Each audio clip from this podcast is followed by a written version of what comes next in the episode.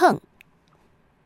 从前县城南街开着两家米店，一家叫永昌，另外一家叫丰裕。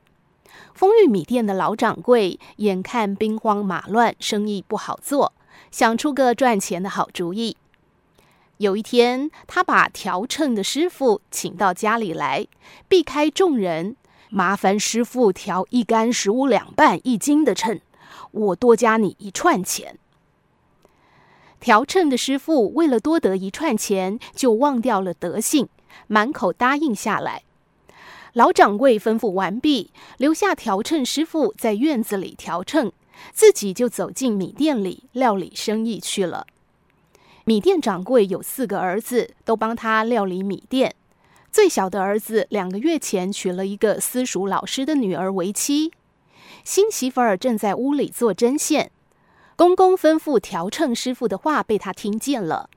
老掌柜离开之后，新媳妇儿沉思了一会儿，走出新房，对调秤师傅说：“我公公年纪大了，有些糊涂，刚才一定是把话讲错了。请师傅调一杆十六两半一斤的秤，我再多给您两串钱。不过千万不能够让我公公知道哦。”调秤师傅为了再多得两串钱，就答应了。一杆十六两半一斤的秤很快就制成。调秤师傅果真没把秤的变化告诉老掌柜。老掌柜因为曾经多次请他调秤，对他的手艺信得过，当天就把新秤拿到米店使用了。一段时间过后，丰裕米店的生意兴旺了起来。永昌米店的老主顾也来赶热闹，纷纷转到丰裕买米。又过了一段时间后，县城东街、西街的人也舍近求远，穿街走巷来丰裕买米，而斜对门的永昌米店简直是门可罗雀。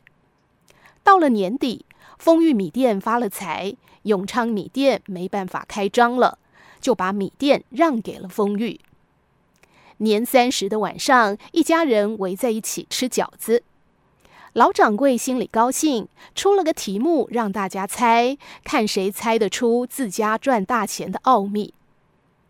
大家七嘴八舌，有的说老天爷保佑的，有的说老掌柜管理有方，有的说米店位置好，也有人说是全家人齐心合力的。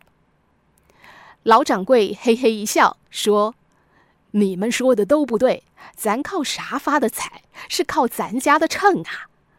咱的秤十五两半一斤，每卖一斤米就少给半两，每天卖个几百斤、几千斤，就多赚几百、几千个钱，日积月累，咱就发财了。接着，他把年初多掏一串钱请师傅调十五两半一斤秤的经过说了一遍，儿孙们一听，都惊讶的忘了吃饺子。惊讶过后，大家都夸他不露山不嫌水的，连自家人都没察觉就把钱给赚了。老人家实在高明。老掌柜听了非常开心。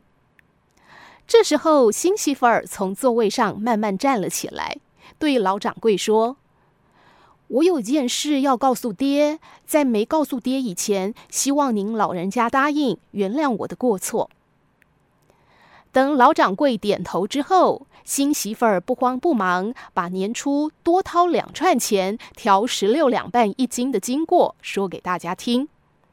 他说：“爹说的对，咱是靠秤发的财，咱的秤每斤多了半两，顾客就知道咱做买卖实在，就愿意买咱家的米，咱的生意就兴旺了。尽管每一斤米少获了一点利。”可卖得多了，获利就大了。咱是靠诚实发的财呀！大家一听，一阵惊讶，一个个张大了嘴巴。老掌柜都不相信这是真的，拿来每日卖米的秤一校对，果然每斤十六两半。老掌柜呆住了，一句话也说不出来，慢慢走进自己的卧室。第二天吃过年初一早饭。老掌柜把全家人召集到一块，从腰里解下账房钥匙，说：“我老了，不中用了。我昨天晚上琢磨了一夜，决定从今天起把掌柜让给老四的媳妇儿，往后咱都听他的。众人为秤，半两之差，心明如镜。做生意讲究诚，做人不也是如此吗？人跟人之间相处，都喜欢跟不计较的人在一起。不计较的人，刚开始时看似失去，但长久下来却是获得。爱占他人便宜的人，刚开始看似获得，但相处久了之后却是失去。